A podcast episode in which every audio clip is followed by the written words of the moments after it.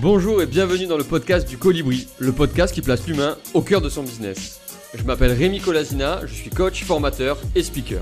Aujourd'hui, j'accompagne les entrepreneurs à créer leur business ou à donner un nouvel élan à leur entreprise. Alors si vous voulez en savoir plus, direction libérervotrePotentiel.fr ou mon profil LinkedIn. Dans ce podcast, j'interviewe des entrepreneurs experts dans leur domaine et qui ont réussi durablement. Ils partagent, incarnent les valeurs que je défends en plaçant l'humain au cœur de leurs préoccupations. Parce qu'on n'a pas toujours l'occasion d'échanger avec des experts, tous les invités vous livreront des conseils précieux et les secrets de leur réussite. Comme moi, ils sont persuadés qu'il est possible de construire un business ambitieux, durable et rentable tout en étant éthique, utile, responsable et tourné vers l'humain. Parce qu'on n'est pas obligé de faire du cash juste pour faire du cash. Comme moi, ils sont convaincus que les interactions et le partage peuvent créer quelque chose d'encore plus fort en faisant émerger des idées et des opportunités nouvelles pour un meilleur avenir. Ici, on fait tout pour vous inspirer, vous donner de l'énergie et que vous vous sentiez capable de déplacer des montagnes. Ici, on croit en vos capacités à entreprendre des choses incroyables. Ici, on croit en vous. Alors si vous aimez ce podcast, n'hésitez pas à le partager autour de vous et à laisser 5 étoiles sur votre plateforme d'écoute préférée. Je vous souhaite une bonne écoute et à tout de suite. Bonjour à toutes et à tous, bienvenue dans le podcast Le business du colibri. Aujourd'hui, c'est un épisode un peu particulier. Je passe de l'autre côté du micro et c'est Erika, une amie et une future entrepreneur qui va m'interviewer aujourd'hui. Je ne connais pas les questions et je suis prêt à faire cet exercice de passer de l'autre côté du micro. Erika, est-ce que tu peux te présenter avant de, démarrer à nos auditeurs rapidement en quelques lignes et, euh, et puis après on démarre euh, Oui, alors nous, ça fait 15 ans bientôt qu'on se connaît. Ouais. Euh, côté personnel, du coup, pas du tout professionnellement. On n'a jamais travaillé ensemble, on n'a jamais fait d'études ensemble. Donc, euh, donc plutôt du cercle familial, on va dire euh, amis. Ok. Et qu'est-ce que toi tu fais dans la vie? Où en es? Alors moi, dans ma vie, je suis chargée de projet pour des études de, de produits capillaires. Ok. Donc j'aide des marques à, à poser certaines revendications euh, sur leur packaging par exemple, pour des produits capillaires principalement, mais aussi pour des produits solaires. Ok. Voilà. Bon, aujourd'hui, tu as plein de questions à me poser, il paraît. Je les connais pas. Il y a Inès aussi, mon alternante, qui va euh, fin août euh, terminer chez le business du colibri pour monter sa boîte. À force d'écouter des podcasts, ça l'a inspiré à monter sa boîte. Qui t'a envoyé aussi quelques questions parce qu'elle en avait à poser. Et donc, du coup, tu as plein de questions. Eh ben, écoute, je t'écoute. On est là pour ça. Alors, déjà, euh, je pense que les personnes qui te connaissent à travers le podcast te connaissent euh, peut-être pas très bien, ou en tout cas pas en profondeur, on va dire. Euh, est-ce que tu pourrais juste nous refaire un petit...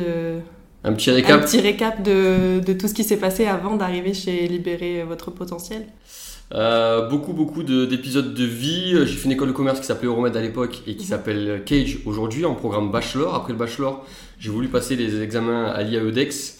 Euh, je les ai plantés. Euh, du coup, j'ai pris une année sabbatique pour essayer de, réviser un petit peu mes, mes, euh, mes cours pour l'IAEDEX et ça s'est transformé en 5 ans en CDI chez Laurent Merlin. J'ai commencé dans le commerce en tant que responsable de rayon décoration pendant 2 ans et demi, 3 ans à Laurent Merlin La Valentine à Marseille où je gérais une équipe de 5 personnes, des stocks, un centre de profit de 2,3 millions d'euros par an en, moyenne.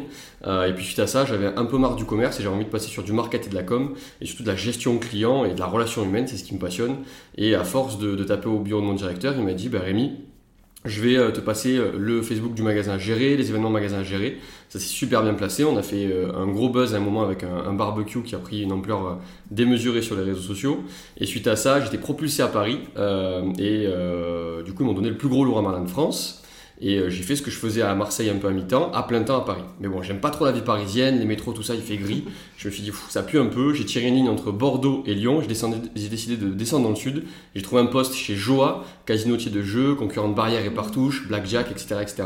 J'étais responsable, directeur marketing et commercial. Mon objectif, c'était d'attirer toujours plus de clients dans le casino. Une fois qu'ils étaient dans le casino, de les faire rester le plus longtemps possible par des animations, des jeux, euh, des voitures à gagner, des danseurs, des concerts, plein de choses comme ça. Euh, au bout de deux ans, euh, j'ai explosé en vol. Euh, beaucoup d'heures, 365 jours 365, le casino s'est ouvert.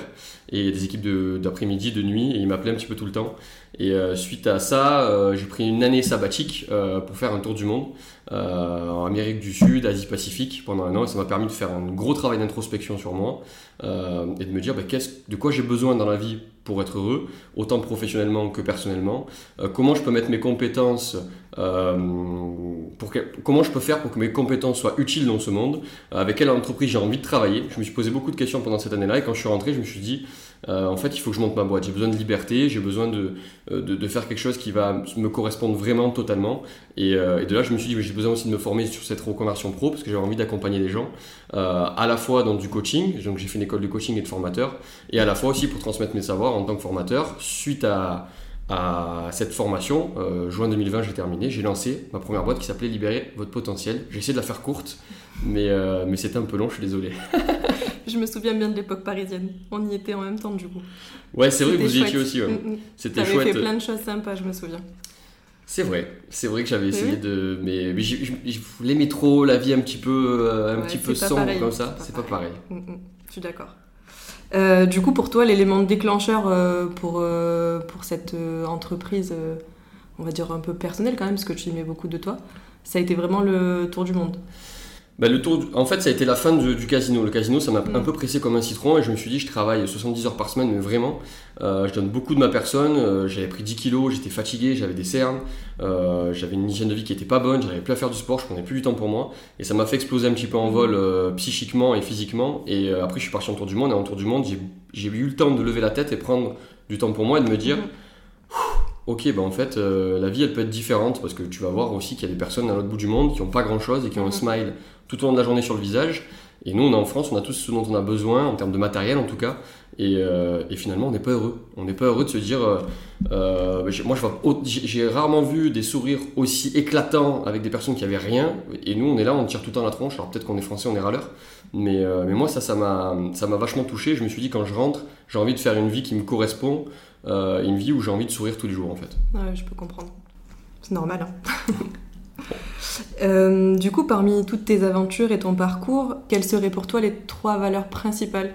Que tu as envie de transmettre et que, sur lesquelles tu déroges pas moi, j'ai une valeur liberté qui est profonde. Euh, j'ai besoin de me sentir libre. J'aime pas le cadre. J'aime, j'aime dans les boulots, j'aime quand on me fixe un cadre parce qu'il me faut euh, mes garde-fous un petit peu. Mhm. Mais dans ce cadre-là, j'aime être en totale autonomie. Et c'est vrai que j'ai une valeur liberté qui est forte. Euh, j'ai une deuxième valeur qui est le respect. Euh, j'ai besoin qu'on me respecte et j'ai besoin que les gens soient respectés.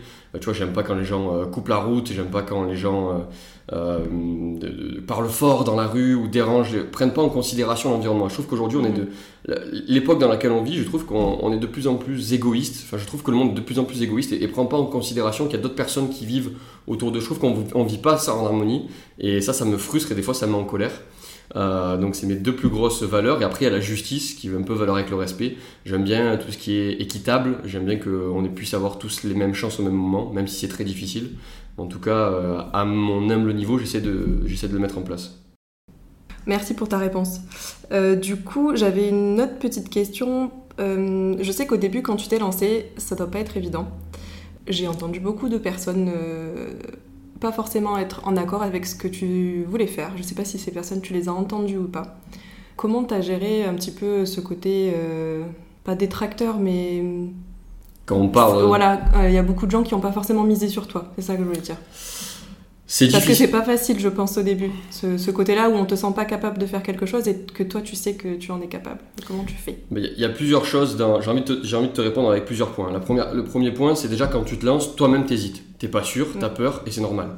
Euh, parce que tu sais pas où tu vas. Euh, même si tu as la forte conviction, tu as l'envie, tu as les compétences, tu t'es formé, etc., tu sais pas où tu vas.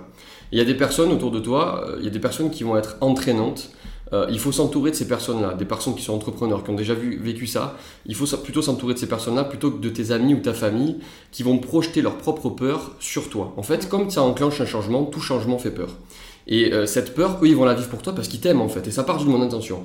Et souvent, moi, je prends l'exemple de, l'oncle, Charlie, par exemple, qui va venir te voir et qui va te dire Putain, Rémi, euh, euh, mais t'es coach, ma tante, elle, a fait un diplôme de coach comme toi, elle s'est lancée, elle gagne pas sa vie, ça sert à rien. Et, en fait, il va projeter ses propres peurs par rapport à mmh. son, maigre, son maigre niveau de connaissance. Et toi, déjà, en plus que tu hésites, eh ben, ça va encore plus te faire hésiter. Et c'est très dur de s'entourer de ces personnes-là. Elle, ça part d'une bonne intention parce qu'elle veut, entre guillemets, te sauver, te prévenir que ça mhm. pue un peu. Mais elle a juste un champ de, connaissances qui est vraiment très réduit sur le domaine.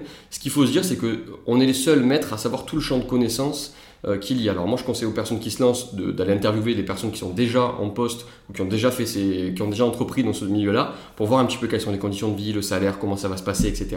D'aller faire des interviews. Et je conseille aussi de s'entourer vraiment d'entrepreneurs euh, qui vont donner de la force et qui vont montrer l'exemple et, euh, et qui, il, va, y avoir une espèce de synergie, d'énergie qui va se créer, qui va faire que ça va plus te porter qu'autre chose.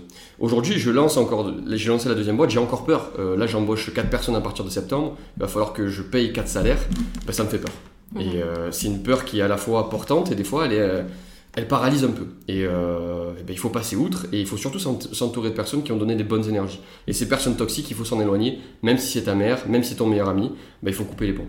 Après, je pense aussi que c'est des gens qui te voient pas du même angle, non? Parce que c'est des gens qui te voient peut-être plus, comme tu dis, qui t'aiment peut-être plus, qui t'aiment du côté familial, mais qui te voient pas dans la vie professionnelle. Et puis après, personne n'est dans ta tête, donc on peut pas savoir jusqu'où tu peux aller, clairement. Mais oui, oui, je comprends ce que tu veux dire. Le doute est entretenu par le doute, du coup. ouais, et il faut se, du coup se couper des personnes qui doutent pour nous, même si c'est pour nous protéger. Alors je dis pas qu'il faut euh, couper complètement et ne pas écouter ces messages-là. Il faut les prendre en compte, mais une fois qu'on les a pris en compte une fois, deux fois, bah ok, on les a, mais on, on, va les mettre un petit peu de côté, puis on va se faire confiance et puis on va aller interviewer des personnes qui sont dans le milieu, des entrepreneurs, pour qu'ils nous portent et qui nous montrent l'exemple en fait. Ça qui est important. Et, et du coup, pour rebondir sur ça, au début, quand tu as commencé et que tu as fait les podcasts, ou même au début avec Libérer votre potentiel, est-ce que tu n'as pas eu un petit peu euh, ce côté syndrome de l'imposteur avec euh, tes clients ou même avec tes partenaires? Je, je l'ai eu une fois, ce syndrome de l'imposteur, euh, lorsque j'ai eu mon tout premier client. Et je me suis dit, waouh, je reçois un premier client, c'est officiel, il va me mm. payer, parce que j'avais eu des clients en gratuit avant, dans mon espèce de stage d'école où j'avais des gens. Et là, j'avais pas de syndrome de l'imposteur, parce que je les, je les prévenais que j'étais pas encore diplômé, que j'étais en stage et que je m'entraînais, etc. Donc j'avais pas une pression de résultat. Euh, et puis quand j'ai eu mon premier client, j'ai eu, j'ai vécu le syndrome de l'imposteur. Mhm. Puis la première séance s'est bien passée. Et pour vaincre le syndrome de l'imposteur, le syndrome de l'imposteur, ben, en fait, euh, on n'a pas confiance en soi. Et pour euh, améliorer sa zone de, de, confiance, ce qu'il faut, c'est en sortir à chaque fois un petit peu. Et ce que je faisais, c'est que je mettais un pied en dehors de ma zone de confort. J'allais voir ce que j'étais capable de faire. Et hop, je revenais dans ma zone de confort et je me remettais dans la zone qui me permettait de me sentir bien. Mhm. Et surtout, je demandais des retours. La confiance en soi, elle se nourrit comment? Elle se nourrit de nous-mêmes, elle vient de nous-mêmes et elle vient du retour des autres. Et en fait, à la fin de chaque séance de coaching, au tout début quand j'ai commencé je faisais que du coaching, je demandais à la personne, et c'est dans tout le cas c'était dans mon protocole de coaching, mhm. comment s'est passée cette séance, qu'est-ce qu'elle vous a apporté, et comment vous êtes senti euh, avec moi lors de cet échange. C'est trois questions que je pose en fin de séance de coaching, et ça me permet d'avoir des feedbacks de la personne et de me réajuster. Alors les premières séances, j'ai eu de la chance, elles se sont super bien passées, il y en a d'autres qui se passaient un petit peu moins bien, qui me permettaient de me réajuster, mais en fait en prenant les feedbacks des autres positifs, ça me permettait moi de prendre confiance en moi, et puis en tentant des nouvelles choses moi aussi, en voyant que ça fonctionnait, ben, j'ai pris de plus en plus confiance en moi, et ce syndrome de l'imposteur, il, il, est vite, il, a, il a vite disparu en fait. D'accord. Ok. Ouais, je vois. Non, c'est pas évident après au début d'avoir confiance euh, en soi et puis en ses ambitions, parce que des fois on a envie de faire beaucoup de choses et puis on hésite. On hésite beaucoup. Hein. Ouais. Euh, dans tes euh, phrases type de, du business du colibri, notamment, tu dis que tu veux mettre l'humain au cœur de tes préoccupations. Ouais. Ça veut dire quoi, en fait? Comment tu le fais vraiment, réellement? C'est euh, pour moi c'est viscéral. Je trouve, tu vois, je t'ai expliqué mes valeurs tout à l'heure, liberté, respect, justice, qui sont fortes pour moi. Et euh, je trouve que la, plus grande puissance sur cette planète, c'est les êtres humains. On est capable de tout, mhm. on a montré qu'on pouvait tout faire. Euh, et puis je trouve qu'il faut qu'on se respecte et qu'on vive en synergie. Et aujourd'hui, le monde va pas forcément super bien dans, pas mal d'entreprises, même le monde tout court. Et moi, j'ai envie à, ma, à mon propre niveau de, de, faire ce que je peux pour que ça se passe mieux, que ce soit dans ma vie pro, dans ma vie perso ou dans ma vie amicale. Mhm peu importe, mais j'essaye d'y mettre un maximum d'humain. Et mettre l'humain au centre de préoccupation, c'est-à-dire qu'est-ce que je peux faire pour améliorer euh, la vie humaine, à la fois pour mes clients, à la fois pour mes salariés, mes alternants que je recrute, à la fois pour moi, pour ma, ma conjointe, toutes, toutes les personnes qui m'entourent, comment je peux faire pour améliorer leur vie, pour qu'ils se mhm. sentent mieux et qu'on se sente tous mieux ensemble. Et je trouve que cette, ces synergies, je parle encore d'énergie, pour moi c'est hyper important, je trouve que quand il y a des êtres humains qui sont ensemble, ils on arrive à développer des choses qui sont impensable. Et souvent, je dis, il n'y a pas d'idée de merde dans, dans, ce, dans, quand on fait des brainstorms avec l'équipe. Tout le monde doit dire une idée. Moi, je vais balancer une idée de merde. Mon idée de merde va faire jaillir une super bonne idée euh, chez Inès, qui va faire jaillir une super bonne idée chez Jérémy, etc., etc., et qui va faire que l'idée va être géniale. Et on a construit cette idée tous ensemble. Et pour moi, mettre l'humain au centre des préoccupations, c'est à la fois dans les équipes, faire passer l'humain avant tout, euh, parce que si on respecte ces équipes, ces équipes elles vont avoir encore plus envie de nous donner, et encore, elles vont être encore plus investies dans le projet, puis elles vont être encore plus euh, en adéquation avec les valeurs et la vision qu'on veut donner. Mhm. Et du coup, comme elles vont être bien dans l'équipe, elles vont encore plus donner aux clients, et les clients vont encore mieux se sentir. En fait, on va être sur une réciprocité euh, de good vibes, et on est sur un cercle vertueux qui se, qui se met en place. Mais je pense que ça rejoint un peu, je sais que tu t'intéresses un peu à la psychologie, et alors moi personnellement, je trouve que c'est quelque chose qu'on voit pas assez dans le milieu scolaire plus jeune. Et je pense que ça devrait être quelque chose, euh, tu vois, les relations humaines devraient être intégrées à des cursus euh, pour comprendre en fait, parce qu'au final, on est tous, euh, comme tu dis, des petits êtres indépendants, mais on vit tous ensemble sur la même planète, et je pense que c'est important, donc effectivement, je te rejoins sur ça. Je vais passer sur des questions plus techniques. Vas-y, allez, vas-y, vas-y, je suis chaud. donc du coup, on a dit que ça faisait deux ans que tu avais monté officiellement Libérer votre potentiel, et un peu moins d'un an pour le business du colibri. Euh, quand, quand, tu t'es lancé, est-ce que tu avais euh, un capital de départ? Est-ce que tu as eu recours à des investisseurs? Comment est-ce que tu as fait pour commencer? Quelle était ta checklist? Est-ce que tu t'es rapproché d'une institution? Est-ce que c'est toi euh, qui as naturellement pris une liste et tu as commencé par un point A et puis tu t'es rendu compte qu'il fallait peut-être commencer par le point B? Comment tu as fait? Alors, euh, bah, j'étais pas très accompagné à cette époque-là. Je suis rentré du Tour du Monde, j'avais plus un copec, j'avais tout vendu à l'époque pour euh, et j'avais mis toutes mes économies dans le Tour du Monde parce que ça coûte cher de faire un Tour du Monde quand on travaille pas. Mhm. Et quand je suis rentré, j'étais j'étais un peu broc, mais j'avais suspendu mon chômage le temps que je parte euh, en, Tour du Monde. Et quand je suis rentré de Tour du Monde, j'ai pu le réactiver, ce qui m'a permis d'avoir 1250 euros, 1290 euros pour vivre. Et j'avais ce chômage pendant un an. Euh, donc je suis rentré en janvier, je l'ai eu un an et demi, je, l'ai eu jusqu'à juin, plus ou moins juin 2020 quand je me suis, euh, quand je me suis lancé. Et ce chômage m'a permis d'avoir un SMIC qui m'a permis de, de, vivre le temps d'eux et surtout de, de, me former. Ma formation, je l'ai payée de ma poche. J'ai payé donc 7000 euros de formation, ça m'a fait à peu près 600 euh, euros par mois à sortir. J'ai gagné 1003, donc 600 moins 1003, ça faisait à peu près 700 euros pour vivre par mois. Il fallait que je paye mon loyer, etc. etc. C'était très difficile cette année-là. C'est ta formation de coach dont tu parles Ouais, c'est ma formation de, coach. coach. réellement. Ouais, de coach et de formateur. Je me suis formé chez Coaching Ways et ça m'a. Euh, je vivais avec quasiment rien. Et déjà, autour du monde, j'ai appris à, vivre avec rien, donc ça m'a pas trop dérangé, mais bon, plus de resto, plus de sorties, etc. C'était pas mal de sacrifices. Quand je me suis lancé en juin 2020 euh, sur le librairie de potentiel, j'avais pas de capital de départ parce que j'avais mis toutes mes économies et puis le, salaire que j'avais me, servait juste à survivre. Et quand je me suis lancé, j'avais une grosse pression financière mmh. parce que je me suis dit mon chômage va s'arrêter et euh, il faut absolument que je rentre de l'argent. Je gagne de l'argent, sinon je vais pas pouvoir payer mes factures, sinon je vais être à la rue, ça va être très compliqué. Alors à la rue, je l'aurais jamais été, j'avais ma conjointe, j'avais mes familles, j'aurais pu toujours aller dormir chez des copains, j'aurais pu m'accueillir euh, avec, avec Guillaume certainement, mais en tout cas j'avais cette pression financière qui était dure. Et c'est extrêmement difficile de lancer un business avec une pression financière pourquoi? Parce qu'on est paralysé, on pense qu'à ça. On se dit, ok, je suis devant mon ordi, si j'écris pas, si je suis pas productif, si je fais, si j'avance pas, si mon business il avance pas, euh, ben, je vais être dans la merde, je vais pas pouvoir me payer mes factures. Et en fait, cette charge mentale qui est énorme, parce que c'est un besoin de survie, c'est un besoin de sécurité sur la pyramide de Maslow, eh ben, elle t'empêche d'être pleinement productif et de produire surtout des contenus ou d'être pleinement euh, présent pour ton client. Et ça va pas être bon pour toi, pour ton business. Euh, et, ça, il faut réussir à l'effacer. J'ai eu de la chance, euh, Libérer votre potentiel a, super bien fonctionné dès le départ, de la chance ou pas, ou du travail, mais en tout cas, j'ai essayé de tout mettre en place pour que ça fonctionne. Et euh, dès que mon chômage a pris fin, j'ai réussi à commencer à me verser un salaire. Euh, en toute transparence, je vis avec 1600 euros depuis juin 2020. Alors tout l'argent que je gagne en plus, je le réinvestis dans la société, mais je me verse que 1600 euros par mois. J'ai jamais eu d'aide, j'ai jamais eu plus que ça, et aujourd'hui je m'en compte, je, je comment dire, tu vis correctement. Je la refais. J'essaie de vivre correctement, mais j'achète pas tout ce que je veux, euh, je vais chiner, je, je fais attention à toutes mes dépenses. Parce que quand on gagne pas beaucoup d'argent, il faut faire attention à ses dépenses. Donc euh, chaque dépense, elle est mesurée, euh, elle est contrôlée. puis je me rends compte que je suis pas obligé d'avoir 4 millions de chemises dans l'armoire. J'en ai une dizaine et, ça, et, ça, va super. Mhm. Donc euh, non, j'avais pas de, j'avais pas de fonds et, et, je conseille pas aux gens de se lancer sans fonds. Je les conseille par contre de, de, de s'assurer qu'ils aient au moins deux ans de chômage pour se lancer, ce qui va les sécuriser. Mhm. Quand tu as deux ans de chômage, quand tu te lances, euh, que tu lances ta boîte, ça va te permettre d'avoir un salaire 1300, 1400, 1500, 2000 euros pour certains, et de te lancer sur, sur 12 mois avec pas cette pression financière de te dire mon business, mon business il faut qu'il marche. Si ton business il marche, ben, tu touches pas ton chômage. Si ton business il marche pas, tu as ton chômage. Et tu as cette sécurité financière mhm. qui te permet d'être beaucoup plus à l'aise et beaucoup plus sécuritaire. Moi, je conseille aux gens, en tout cas aux solopreneurs, de se lancer avec euh, ce chômage-là, donc de demander des ruptures conventionnelles euh, dans leur boîte pour qu'ils puissent bénéficier du chômage.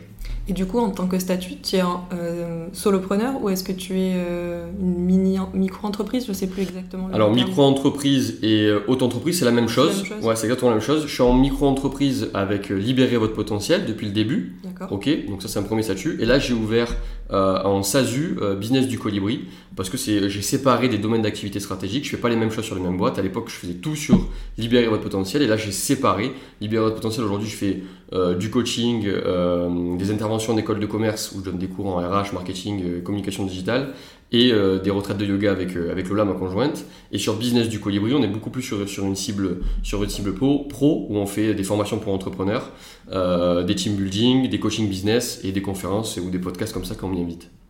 Et du coup, donc je reviens sur une des parties de la question que je t'ai posée, c'est que quand tu as débuté, tu t'es lancé comme ça, tu t'es dit euh, je vais créer une micro-entreprise, comment je fais pour créer une micro-entreprise Et là, tu as déroulé euh, toutes tes actions à partir de ça. Tu n'as pas eu euh, un guide? Non, et j'ai perdu beaucoup de temps. Voilà, j'ai perdu énormément de temps. Moi, je conseille à tout le monde de, de se faire accompagner. Alors, de se faire accompagner déjà. Alors, où je, vais te le dire aussi.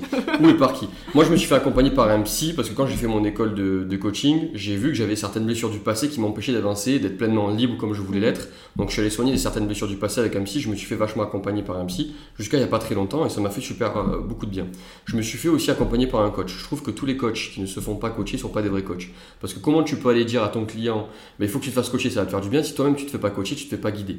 Euh, et puis moi, quand je me suis lancé, j'avais un peu mon ego qui était là et que je me disais, bah, c'est bon, je suis coach, je peux m'auto-coacher en fait, j'ai pas besoin de quelqu'un d'autre.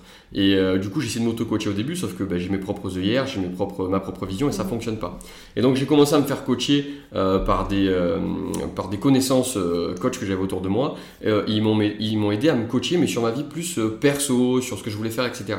Et puis après, je me suis orienté plus vers un coach business qui là m'a un peu plus orienté, m'a donné des conseils. Alors je me suis à la fois tourné vers des amis experts comptables qui m'ont expliqué un petit peu tous les statuts juridiques qui existaient en France. Et ça, je le conseille fortement si vous lancez une boîte. Rapprochez-vous d'un expert comptable qui va vous conseiller au mieux par rapport à, votre patrimoine euh, personnel, à votre vie personnelle, ce que vous voulez faire dans votre entreprise. Pour moi, c'est essentiel de se rapprocher d'un expert comptable.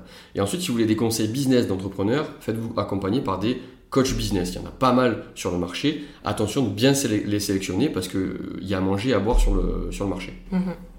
Ok, bon merci en tout cas. Moi, ça va m'aider. Euh, du coup, j'avais une question un peu plus personnelle. Quand, euh, parmi tous ces podcasts que tu nous as fait cette année, est-ce qu'il y a une personne qui t'a le plus marqué, qui t'a le plus inspiré? Il y a beaucoup de personnes euh, qui m'ont marqué. J'en ai reçu, je sais pas, 25. On va finir la saison à, 29 épisodes. Euh, ils m'ont tous donné énormément. J'ai tous, j'ai beaucoup appris avec chacune des personnes. Euh, après, j'ai été impressionné par, par, des, par, certaines personnes. Paul Pironnet m'a, vachement impressionné par son aura, son charisme, alors qu'on était en, était en visio. Et j'étais comme un enfant à, côté de lui et je, je, presque je bégayais. Il y a eu Asher Owen Simonin qui est un peu le roi de la crypto. Je suis monté à Paris pour l'interviewer. C'était un peu la guest star. Euh, il, m'a donné une heure de son temps. Euh, ben voilà, j'avais les chocottes avant d'aller l'interviewer, ça faisait, ça faisait un petit peu peur. Euh, il y a Chloé Bloom qui, qui, est aussi un peu reconnue sur les, réseaux et, qui, qui, par ses, messages et ce qu'elle a donné en live, c'est fou, mais d'habitude je l'écoute dans ses podcasts et là je l'avais un peu que pour moi avant de diffuser le podcast et je pouvais lui poser toutes les questions que je voulais. J'avais un peu l'impression d'être privilégié et en fait, elle m'a, elle m'a vachement bousculé. Puis on a eu, elle m'a partagé beaucoup d'émotions. À un moment, on a, on a versé notre petite larmichette aussi. À un moment, ça m'a bousculé. Il y a Catherine Testa aussi qui m'a fait me remettre en question de fou euh, sur ce qu'elle disait. Je me suis beaucoup reconnu en elle dans son parcours. Euh, euh, et, à la fin, quand j'ai terminé le podcast, je suis allé voir Lola, ma conjointe, et je lui ai dit mais ça m'a bousculé. Je suis complètement à l'envers. Elle m'a retourné un peu le cerveau sur ça, sur ça, sur ça, sur ça. Euh, moi, c'est presque, il y, a certains, il y a certains podcasts, c'était presque thérapeutique par rapport à, ce que je vivais en, en tant qu'entrepreneur, moi aussi en tant que vie perso. Et en fait, ils m'ont tous apporté quelque chose, ces podcasts-là. Mhm. Je ne peux pas tous les citer parce qu'il y en a 28. J'ai cité ceux qui m'ont le, euh, là, ceux qui, ceux qui me sont venus en tête, mais je remercie aussi tous ceux qui, qui, qui ont participé à ce podcast parce qu'ils parce qu'ils m'ont tous apporté finalement. Oui, du coup, tu te nourris un peu aussi de ton travail au final, on va dire. Bah, je sais pas si on peut appeler ça un travail, parce que je le fais avec plaisir. Des fois, ça me fout les chocottes parce que bah, c'est, il faut y aller quand même de, de prendre le micro et, et, de, et, de, pousser ça, mais c'est un stress, moi, qui, qui, qui, euh, qui, est porteur, qui me fait du bien et j'adore vivre ça. Euh, donc je le vis pas comme un travail, je le vis vraiment comme euh, après c'est mon c'est ma passion, je prends ma petite lumière, je prends mon petit micro et, et ça me permet aussi de rentrer en contact avec des personnes avec qui j'aurais pu jamais prendre en contact. Mhm. Par exemple, j'envoie j'envoie un message à Owen Simonin, je lui dis viens on va boire un café pour discuter, il m'aurait dit ben non. Et là j'envoie un message, je dis viens on enregistre un podcast ensemble, il me dit ben oui. Donc en fait c'est un passeport pour aller interviewer des gens et je trouve ça énorme. Aujourd'hui il y avait que les journa- avant il y avait que les journalistes qui pouvaient aller interviewer certaines personnes Mhm. et, euh, et aujourd'hui ben nous on peut presque le faire avec des podcasts à condition que les personnes acceptent bien évidemment. Alors j'ai tenté euh, des gens du jardin, des Gilles Lelouch, euh, bien évidemment ils ont des plannings trop gros et, euh, et ils ont refusé par manque de temps ou par manque d'envie, on ne sait pas, mais en tout cas les agents m'ont dit qu'ils n'avaient pas le temps. Euh, mais c'était drôle aussi de, de- de dire ben, pourquoi pas Jean Dujardin, pourquoi pas Gilles Lelouch, ils ont certainement des belles choses à partager et pourquoi pas les interviewer quoi. Oui, après, tu prends le risque. C'est bien aussi. Il faut, faut tenter. Il faut tenter sa chance. T'as rien à perdre. Non, voilà, c'est ça. T'as un nom aujourd'hui parce que dans tous les cas tu l'as pas dans ton podcast. Tu vas demander, au pire tu retournes à la case départ et au mieux, donc t'as tout à gagner en fait en demandant. Donc il y a rien à perdre. Du coup, ton invité rêvé, ça serait Jean Dujardin. Euh, ouais, Jean Dujardin, je, Jean Dujardin et Gilles Lelouch, c'est deux, deux personnages qui, euh, qui m'intriguent vachement. Guillaume Canet aussi. Euh, c'est des personnes qui sont très influentes en France, qui ont, euh, qui, ont un pouvoir euh, médiatique qui est énorme. Et j'aimerais bien aller les interviewer pour voir un petit peu le back-office de tout ça, comment ils vivent ça et est-ce qu'ils sont vraiment concernés par, par ce que nous on peut tous vivre, autant sur le plan humain, écologique, social, ou est-ce qu'ils sont complètement déconnectés? Et s'ils sont déconnectés, peut-être aller les bousculer avec certaines questions. Et s'ils le sont pas, ben, essayer d'aller voir un petit peu ce qu'ils font eux sur leur champ d'action. Mhm. Une petite question de maman. Comment tu fais, du coup, parmi euh, toutes ces aventures que tu vis au quotidien, je suppose, avec euh, le business du colibri, pour garder un équilibre avec ta vie personnelle? Bon, j'ai bien compris que c'était pas vraiment un travail, mais il y a quand même un moment où il faut s'arrêter. euh. Et c'est déjà la fin de ce podcast, le business du colibri. Mille merci d'avoir pris le temps de nous écouter. Si ce podcast vous a plu, n'hésitez pas à le partager sur les réseaux sociaux ou bien nous laisser une note de 5 étoiles sur Apple Podcast ou Spotify ou même un avis sur Apple Podcast. Pour vous, c'est peut-être pas grand chose, mais pour nous, ça veut dire beaucoup. Alors merci et à très vite.